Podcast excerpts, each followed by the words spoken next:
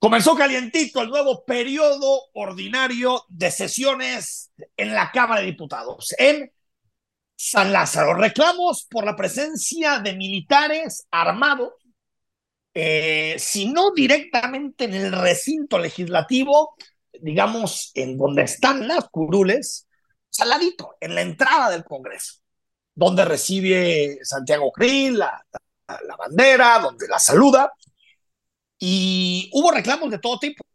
Morena quería que las Fuerzas Armadas llegaran hasta, hasta las curules, estuvieran ahí en el, en el pleno del Poder Legislativo. Movimiento Ciudadano se quejó de que hayan entrado incluso a esta zona. Se pide la cabeza de Santiago Krill, del presidente de la mesa directiva del panista Santiago Krill, y polémica donde que a mí me sorprende porque después de tantos años en donde ha quedado claro hasta dónde deben llegar las Fuerzas Armadas, dónde deben estar, dónde no deben estar, pues parece que el obradorismo está empezando a golpear todo, a remover todo, incluso este tipo de cosas que ya las teníamos bastante discutidas como país, Rodrigo. Y la polémica está servida, Santiago Krill señalado, pero viendo lo que sucedió, creo que en general actuó de manera correcta, pero no sé qué opinas tú. Exactamente, yo también creo que actuó de, de forma correcta. A ver, desde 1931 está establecido, al menos en reglamento, que no pueden ingresar personas armadas al recinto legislativo como tal, es decir, a donde están las curules de los 500 diputados. Entonces me parece que en ese sentido no se actuó mal. A mí lo que me parece es que estamos ante una necedad de, del oficialismo de hacer polémica donde no la hay y donde hay un afán de terminar politizando todo con descalificativos francamente muy baratos sí. como apátridas, vendepatrias. Traidores, ¿no? Y tra traidores y, to y toda esa retaíla de, de tonterías que no nos llevan a ningún lado solo porque no se le permitió el ingreso a las Fuerzas Armadas estando armadas, ojo, al, al, al, recinto legislativo para que se hicieran los honores a la bandera. Y bueno, a ver, ¿y qué pasaría si no se hicieran honores a la bandera? Es que yo no veo dónde esté la falta de respeto al, al lábaro patrio. La falta de respeto al lábaro patrio sería que una de las banderas sea pisoteada. O sea, eso sí es una falta de respeto al lábaro patrio. Pero si si se permite o no la entrada del, del, ejército, caray, me parece que es francamente un absurdo con sí, pero... gente como Fernández Noroña, como Ignacio sí. Mier, autoproclamado autodidacta. Pero ojalá, ojalá en fuera una, un, un, absurdo o una falta de respeto por decir traidor de patria a patria, pero aquí hay algo más. O sea, en el discurso parece como que la patria reside en los militares. Las Fuerzas Armadas. O sea, Totalmente. apátrida.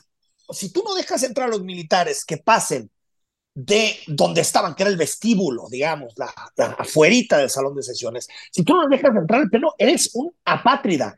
Ya no sabemos si el debate si deben estar en el vestíbulo o no, o afuera, bueno, ya, ya son unas descripciones que no sé si nos llevan a ningún lado, pero el enojo de Morena, David Ricardo, es que no los dejaron pasar al pleno y por eso le dicen apátrida Krill.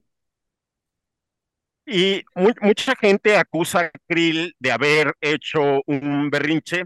La verdad es que lo que se estaba discutiendo a mí sí me parece importante. La soberanía popular no recae en el presidente de la República. La soberanía popular recae en el Congreso de la Unión. Sí, Por eso sí, es el, el, Congreso de la Unión el que le da la investidura al presidente cuando toma la, la banda presidencial o es el Congreso el que norma, el que nombra, perdón, a un presidente sustituto si llegase a faltar cuando se erige como colegio electoral. Es decir, ahí está representando el, el, el pueblo, por eso no pueden entrar armas, porque si llegara a haber sí. un golpe de Estado, que toco madera, pero si llega a haber un golpe de Estado, los, los, los, diputados y senadores son, digamos, la última resistencia democrática y por eso no puede haber armas. Es una razón muy sencilla. Entonces yo creo que Krill hace eh, cumplir la ley de forma correcta. Es verdad que ha aprovechado el episodio para impulsar, digamos, su candidatura presidencial, ha subido como 15 videos diciendo por qué eh, tomó esa decisión,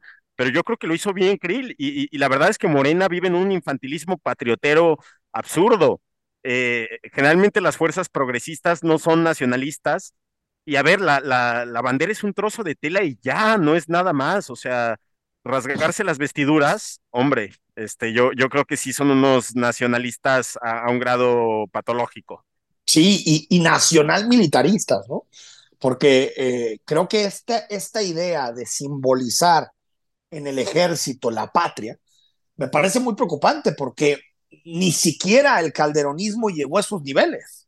El calderonismo veía al ejército como un auxiliar en materia de, de, de, de, combate a la violencia, a la inseguridad, con yo creo que muy poco acierto, pero eh, era una fuerza de apoyo. Sí había pues una idea como de mensaje de orden que tenía Felipe Calderón al, al vestirse de militar y todo este tipo de cosas medio patéticas, pero digamos que no era la simbolización de la patria, tampoco con Peña.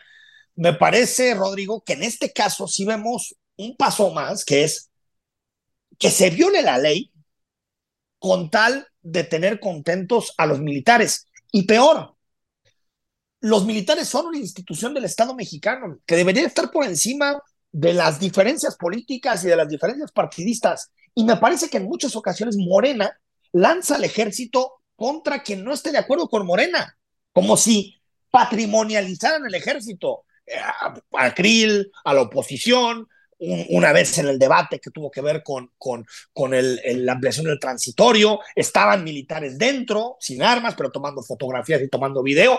Es decir, esta utilización y esta patrimonialización del ejército a mí me parece muy, pero muy preocupante, Rodrigo. Exactamente, e, es preocupante y yo añadiría, Enrique, David, que muchos de estos morenistas que hoy vemos, la, la, verdad es que se hicieron nacionalistas militaristas porque el presidente de México de forma verdaderamente sorpresiva se convirtió en el militarista por excelencia. Y entonces sí, no sí. es un tema ya partidista, sino es un tema de quién es el más obradorista del obradorismo. Ese es el tema de Ignacio Mier, del patético de Sergio Gutiérrez Luna, de Citlali Hernández, la senadora de la República, de Gerardo Fernández Noroña, que pide la remoción ahora de, de Santiago Krill. El, o sea, ¿qué hubiera pasado con el Fernández Noroña de, de hace 10, 15 años? ¿Cuándo hubiera apoyado al ejército mexicano? ¿Cuándo? Si se quejaba de las ejecuciones extrajudiciales de algunos miembros, algunos, subrayo, miembros del ejército mexicano, caray, qué cambio de discurso tan, tan absurdo. Y me parece que es pertinente citar, Enrique David, una columna que me parece muy buena sí. que escribe ayer Pascal Beltrán del Río en el periódico Excelsior, que dirige, por cierto, nuestro compañero, que habla de lo que sucedió el primero de septiembre de 1987 en un evento con Miguel de la Madrid, un informe de, uh -huh. de, de gobierno y cómo el Estado Mayor armado había tomado la, la zona de, pues ahí de, del, del Congreso de la Unión y como un puñado, entonces un puñado mínimo de opositores se opusieron a, a, a, eso y denunciaron los excesos que estaban cometiendo estos personajes armados del Estado Mayor Presidencial, pues, y Eberto Castillo, bueno, hasta donde yo me quedé, era alguien de formación de izquierda o sí, ultra sí. izquierda. Creo que sí. nadie a estas alturas del partido lo pudiera haber tachado de ser un hombre de derecha y un conservador, ¿verdad? Pero a como estamos viviendo estas épocas, ca caray, cómo la izquierda, de alguna manera, o bueno, sin querer generalizar, pero este gobierno que se dice de izquierda, termina por ser todo aquello que dijeron que iban a destruir. Sí, sin duda, sin duda. Bueno, si les parece, escuchamos la explicación de Krill, eh, hace una culpa, dice que, que, que asume todos eh, los errores, lo dijo de esta manera.